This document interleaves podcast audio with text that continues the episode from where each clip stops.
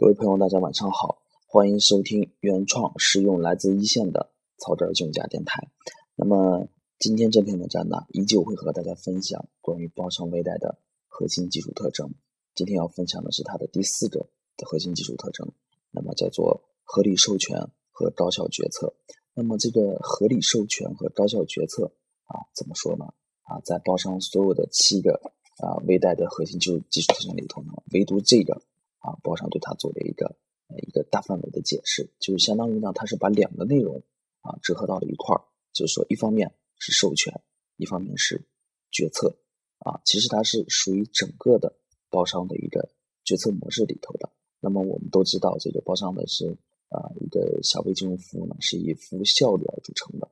服务效率而著称的，就是说他们怎么能做到在无抵押的情况下呢，最快能三到五天就放款？那么和它的这个。决策的模式啊，审批的模式这是分开的。那么这个技术特征呢，就来给大家揭秘啊，解析一下，说包商的这个啊决策模式到底是怎么样的。那么啊，我们先来和大家给讲一下他们是怎么去解释这个啊合理授权和高效决策的。那么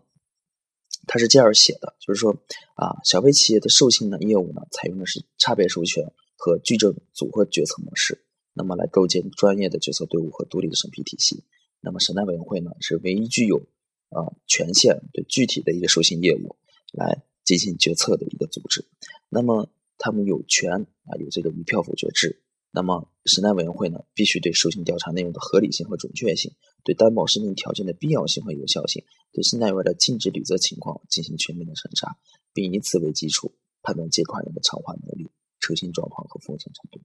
我们可以看到，这是一个非常大的一段话。在这七个特征里头呢，包括我们后续还有三个没讲的啊，这个内容的含量都是特别多的。所以呢，我把它啊总结了一下，它其实就是啊讲的大概是三个内容啊。第一个呢是讲的它这个合理授权，第二个呢是讲在决策模式底下呢啊讲了一下这个聚众决策，又讲了一下一票否决，然后又讲了一个啊审呃审贷委啊说是 B 贷款他们要关注哪些内容，大概就是这么四个，然后。所以呢，内容比较多呢，我只能说把这个第四个的啊核心技术特征呢，我拆成两篇，拆成两篇来和大家分享。第一篇呢，主要是讲授权啊，来解释一下合理授权啊到底是做什么的。第二篇呢，来讲这个它的决策模式、决策的一个机制。那么今天主要是授权这块呢啊，我大概是分成这么几个部分。第一块是讲啊授权是什么意思，授权是什么意思。第二块讲啊合理授权。怎么个合理法啊？合理授权怎么个合理法？那么在授权这块儿啊，我先给大家根据我们自己啊业务的一个情况来来给大家做一个算是普及吧，普及。那么呃权限这块呢，其实呃我们作为一个信贷员呢，接触到大部分是一个调查的权限。其实呃在呃整个的授信业务流程当中呢，涉及到信贷员也好，涉及到，审批贷款的人也好，涉及到呃发放贷款的人也好，它是分为很多权限的。包括这个对于审批官来说呢，它是有一个决策的权限；对于信贷员来说呢，它有一个分析的权限。那么对于这个后台来说，操作权限、操作权限啊，还有这个包商的微贷特色，还有一个叫做啊内审的权限、内审的权限，它都是啊归属到一个比较大的范围，叫做经营的权限啊，在这里头根据业务的角色的不同。那么，我就根据这个包商的实际业务呢，来简单和大家介绍一下这几个权限权限的概念。第一个决策权限，哎，这个都知道啊，审批官就是我们审批官是具有决策权限的。那么，包商这头呢，把这个决策权限呢分为 A 决和 B 决，就是说 A 角色呢，就是说我们正常的是具有审批权限的，B 角色啊，它是起什么作用呢？就是假若 A 角色不在的时候，或者是比如说你的请假了啊、调离了等等等等，B 角色呢，这个时候就可以去啊填补上去啊，来行使啊这个啊 A 角色的一个审批权限，而这个 B 权限 B B 权限是有专人的，比如说一支行业团队有主管啊行使的一定金额的一个分析权限。那么我指定啊，比如说我我是一个信贷员，我行使的是 B 权限，只有在主管不在的时候，我代替他。来行使这个一定金额的审批权限，我只能是对他的这个对象是啊非常非常就是说唯一的、明确而具体的。这是简单讲一下决策的权限。那么，呃，分析权限呢，就是指呃信贷员独立调查的一个一个这个权限能力。那么这个相信大家啊还是比较好理解的。比如说啊，作为一个培训生刚加入包商未贷的时候，我是没有任何分析权限的。我分析每一笔贷款都需要有相应金额分析权限的啊这个啊这个信贷员带着我去啊这个想办法做内审的权限。啊，内审的权限。比如说我刚入行的时候，哎，我做了三年业务以后了，哎，觉得这个啊，一定有了一定的这个经验啊和这个案例积累以后，还给了我这个十万的啊分析权限。那么是什么意思呢？是在客户申请是十万元以下的贷款，我都可以独立去分析的。假如说客户要过来申请二十万呢，这个时候呢，就需要有二十万的一个信贷员去跟着我去分析，然后在上审贷会之前呢。先由具有二十万的啊审批权限的一个信贷员来给我做内审，内审就是啊他同意了以后签了字以后，我才可以去上正常的一个审贷会。比如说包商对于这个权限这块的一个界定啊规定的是非常清楚的。那么啊当年我刚加入的时候只是被动的去接受，从来都没有想过是为什么。那么做了这么多年以后，才发现它的一个高明之处，就是说把你结合你自己的工作能力、工作经验。啊，这个咱们不多说，后面会讲一下，说讲到一个授权的原则，会把这个啊授权是怎么设置，怎么去增长，啊怎么去把把它啊减掉或者说剥夺掉，都有一个详细介绍。那么这是分析权限，还有一个内审权限，刚才讲到了，还有就是啊操作权限，操作权限比起这个决策权限呢，有这个 B 卷，就是说 A 不在的时候，我 B 卷我可以顶替他。那么操作权限啊是没有明确的替代对象的啊。这个主要指的是后台啊，我具有操作系统的一个权限，那么我才能去弄，没有能能够顶替，我不在就是都做不了操作权限。那么大概权限就是这么几种：决策权限、内审权限啊，还有这个操作权限啊，分析权限，就是这么四种。那么在具体的授权上，那我这块就着重的来讲一下现在玩的一个授权的原则，因为我自己。主要从事的是一个客户经理，而且在这个整个的授权流程流程当中呢，如果说说到授权的话，现代玩这个授权啊，对它的一个复杂程度、一个重要性啊，它还是一个占一个很大的一个比重的。比如说这个包商对这个授权这块呢，它有专门的一个授权管理办法，就是单独的做一个授权管理办法，而对它详细的权限的分类啊、授权的主体以及啊授权的原则啊。都做了一个详细的啊阐明，那么我就是结合这个管理办法啊，在针对这个，因为讲今天讲讲到了这个核心技术特征了嘛啊，来做一下解释。第一条叫做因人授权，什么叫做因人授权？就是我授权的一个基础是信贷员本身你自己的一个啊能力能力，就是说我看你自己你的业务技能啊到了一个什么程度，你的履职能力。比如说，我们规定你该怎么怎么做，你是这样做的吗？叫履职能力，还有你的一个软性的一个啊工作态度和职业操守，工作态度和职业操守，因人授权，对吧？就是说，哎，看看你的调查分析的能力够不够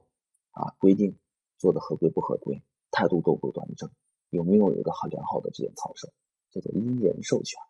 因人授权。那么第二款呢，叫做差别授权，就是说。在这个我们权限，比如说我们权限在金额上有差别，我们包商这头呢主要是啊十万啊三十万五十万一百万，那么非常清晰的界定了你十万的权限就是你申请金额在十万以下的贷款，你可以直接做，那么十万三十万五十万一百万，对吗？就是说在这个金额上啊差别授权的意思就是说我同样是给你授权，我要非常明确。十万你能是做什么样的贷款？三十万你是能做一个什么贷款？五十万、一百万你是能做你做什么贷款？就是说对你这个授权的内容上啊，以及等级管理上，我有非常这个清晰的界定。而且这个就包商微贷来说的话，它在这授权的管理上啊，之前是非常严格的。如果说每年呢，季度呢都会对信贷管的这个权限做一次调整，做一次调整，那么。包商这头呢，审批权限啊，在之前呢是没有专职的审批人员的，都是由这个老信贷员和主管去兼职的。那么当时做信贷员最荣耀的，就是说你做的好不好，就看给对你审批权限。有的信贷员一开始啊三五十万一百万，后来做的特别好了，有一个审批权限，对吧？对你最大的肯定。那么就是说这个呢，支行是没有权限自去定的，完全就是说由支行的主管你自己报，然后分行咱们的这么一个管理机构，根据你支行主管的建议，再根据你支行这个业务量，再根据你这个你报上来信贷员的这个啊业务业务的计量，做了多少了，来综合来给你做一个评判，来给你下这么一个权限啊，这个叫差别授权。那么还有一个授权原则呢，叫做渐进授权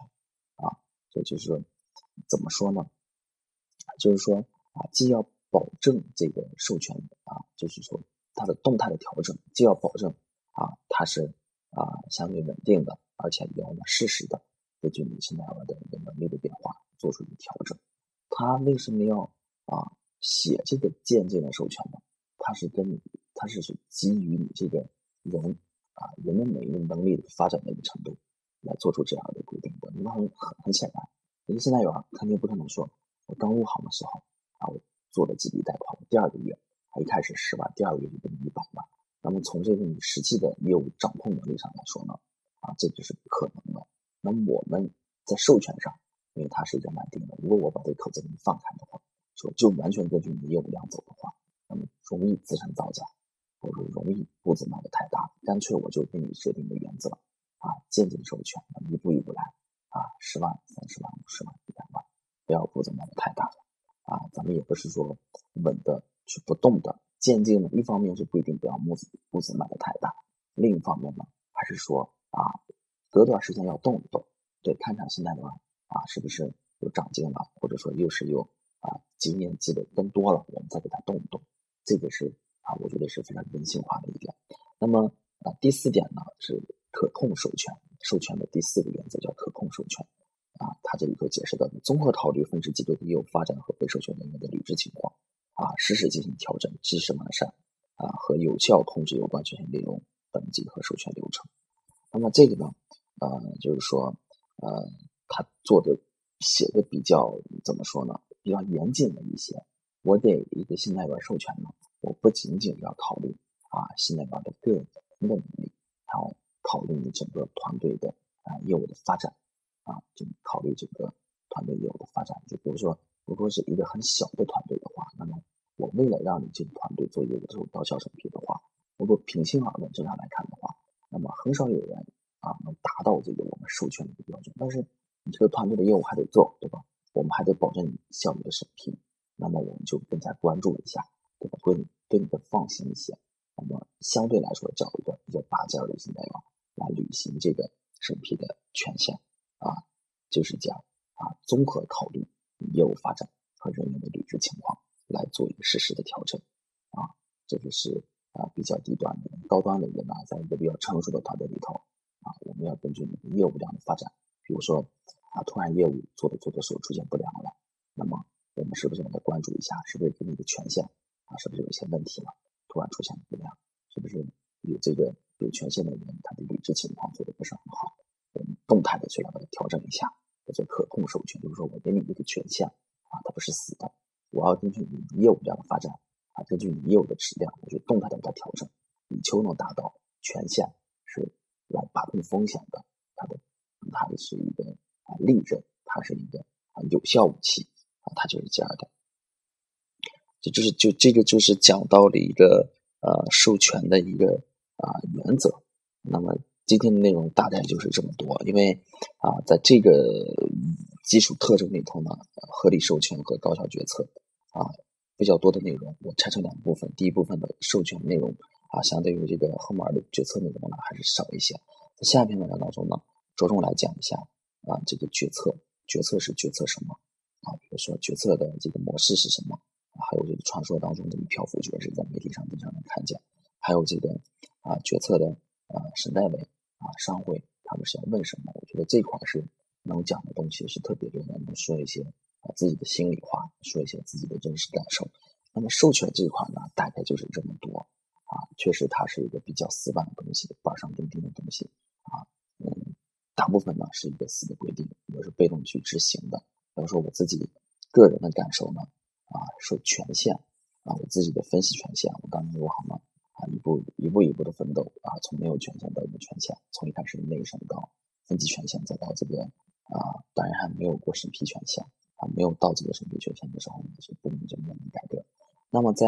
啊现在这个情况呢，啊，就是就是说微贷啊，在包商成立事业部的时候呢，啊，这个授权的这块呢，它是比较完善的，比较得到了彻底的执行。后来包商又讲了改，呃，搞了改革。但这套体系是完全被打乱了啊！